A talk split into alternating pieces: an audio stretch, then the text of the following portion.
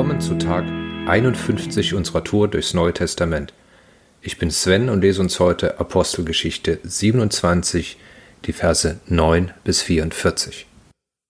Wir hatten inzwischen viel Zeit verloren. Das Herbstfasten war vorbei und die Schifffahrt wurde gefährlich.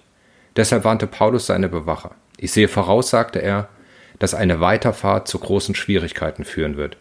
Sie bringt nicht nur Ladung und Schiff in Gefahr, sondern auch das Leben der Menschen an Bord. Aber der Hauptmann hörte mehr auf den Steuermann und den Kapitän als auf das, was Paulus sagte. Außerdem war der Hafen zum Überwintern nicht sehr geeignet. So waren die meisten dafür, wieder in See zu stechen und zu versuchen, noch bis nach Phönix zu kommen. Dieser ebenfalls auf Kreta gelegene Hafen ist nach Westen offen und man konnte dort den Winter zubringen. Als ein leichter Südwind einsetzte, nahmen die Seeleute es für ein günstiges Zeichen. Die Anker wurden gelichtet und das Schiff segelte so dicht wie möglich an der Küste Kretas entlang. Aber bald brach aus der Richtung der Insel ein Sturm los, der gefürchtete Nordost, und riss das Schiff mit. Da es unmöglich war, Kurs zu halten, ließen wir uns einfach treiben. Im Schutz der kleinen Insel Kauda war der Sturm etwas weniger heftig und wir konnten mit einiger Mühe das Beiboot einholen. Danach legten die Seeleute zur Sicherung ein paar Taue fest um das ganze Schiff. Um nicht in die große Syrte verschlagen zu werden, brachten sie den Treibanker aus und ließen das Schiff dahintreiben. Der Sturm setzte dem Schiff stark zu. Deshalb warf man am nächsten Tag einen Teil der Ladung ins Meer. Am Tag darauf warfen die Seeleute eigenhändig die Schiffsausrüstung über Bord. Tagelang zeigte sich weder Sonne noch Sterne am Himmel. Der Sturm ließ nicht nach, und so verloren wir am Ende jede Hoffnung auf Rettung. Niemand wollte mehr etwas essen. Da erhob sich Paulus und sagte, Ihr hättet auf meine Warnung hören und im Hafen bleiben sollen. Dann wäre uns dies erspart geblieben. Doch jetzt bitte ich euch, lasst den Mut nicht sinken. Alle werden am Leben bleiben, nur das Schiff geht verloren. In der vergangenen Nacht erschien mir nämlich ein Engel des Gottes, dem ich gehöre und dem ich diene, und sagte zu mir, Hab keine Angst, Paulus. Du musst vor den Kaiser treten, und auch alle anderen, die mit dir auf dem Schiff sind, wird Gott deinetwegen retten. Also seid mutig, Männer. Ich vertraue Gott, dass alles so kommen wird, wie er es zu mir gesagt hat. Wir werden an einer Insel stranden. Wir trieben nun schon die vierzehnte Nacht im Sturm auf dem Mittelmeer. Gegen Mitternacht vermuteten die Seeleute Land in der Nähe. Sie warfen ein Lot aus und kamen auf 37 Meter Wassertiefe. Etwas später waren es nur noch 28 Meter. Sie fürchteten, auf ein Küstenriff aufzulaufen, darum warfen sie vom Heck vier Anker aus und wünschten sehnlichst den Tag herbei. Aber noch in der Dunkelheit versuchten die Seeleute das Schiff zu verlassen. Unter dem Vorwand, auch vom Bug aus Anker auswerfen zu wollen, brachten sie das Beiboot zu Wasser. Doch Paulus warnte den Hauptmann und die Soldaten. Wenn die Seeleute das Schiff verlassen, habt ihr keine Aussicht auf Rettung mehr. Da hieben die Soldaten die Taue durch und ließen das Beiboot davontreiben. Noch bevor der Tag anbrach, forderte Paulus alle auf, noch etwas zu essen.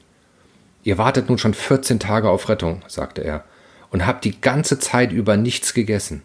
Ich bitte euch deshalb, esst etwas. Das habt ihr nötig, wenn ihr überleben wollt. Niemand von euch wird nur ein Haar von seinem Kopf verlieren. Da nahm Paulus ein Brot, sprach darüber vor allen ein Dankgebet, brach das Brot und Stück und fing an zu essen. Da bekamen sie alle wieder Mut und aßen ebenfalls. Wir waren insgesamt 276 Leute auf dem Schiff. Als alle satt waren, warfen sie die Getreideladung über Bord, um das Schiff zu erleichtern. Bei Tagesanbruch sahen die Seeleute eine Küste, die ihnen unbekannt war. Doch entdeckten sie eine Bucht mit einem flachen Strand und wollten versuchen, das Schiff dort auf Grund zu setzen.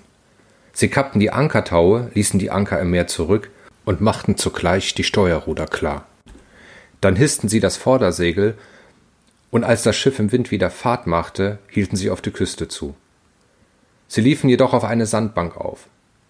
Der Bug rammte sich so fest ein, dass das Schiff nicht wieder flott zu machen war, und das Hinterdeck zerbrach unter der Wucht der Wellen. Da beschlossen die Soldaten, alle Gefangenen zu töten, damit keiner durch Schwimmen entkommen könne. Aber der Hauptmann wollte Paulus retten und verhinderte es. Er befahl den Schwimmern, sie sollten als Erste über Bord springen und das Land zu erreichen suchen. Die übrigen sollten sich Planken und andere Wrackteile anvertrauen. So kamen alle unversehrt an Land. Was für eine Geschichte. Das ist doch schon genug Stoff, um einen ganzen Spielfilm zu füllen. Und da soll einer noch sagen, dass Bibel langweilig ist. In dieser ganzen Dramatik sehen wir hier, dass Paulus nie seine Hoffnung verliert. Paulus ist ein Gefangener. Er ist unter der Bewachung von dem Hauptmann Julius unterwegs nach Rom.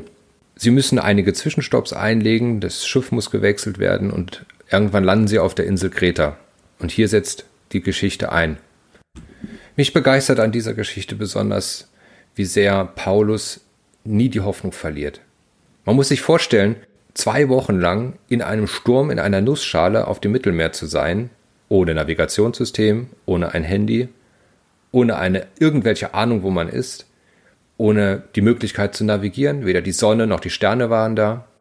Das Schiff selbst konnte gar nicht mehr gesteuert werden, es war hoffnungslos den Unwidrigkeiten des Wetters ausgesetzt. In dieser ganzen Zeit wusste Paulus aber eins, ich bin im Auftrag des Herrn unterwegs. Gott, mein Gott, schickt mich nach Rom. Dort habe ich einen Auftrag zu erfüllen. Und deshalb wusste Paulus, werde ich auch in Rom ankommen. Auch du kannst darauf vertrauen, dass wenn Gott dich auf eine Reise geschickt hat, dir ein Ziel gegeben hat, dass er mit dir sein wird und dafür sorgen wird, dass du dieses Ziel erreichen wirst. Dabei ist es wichtig, und auch das zeigt die Geschichte hier, dass wir genau darauf achten, was Gott uns sagt. Er gibt uns Hinweise auf den Weg und wir sollten diese beachten.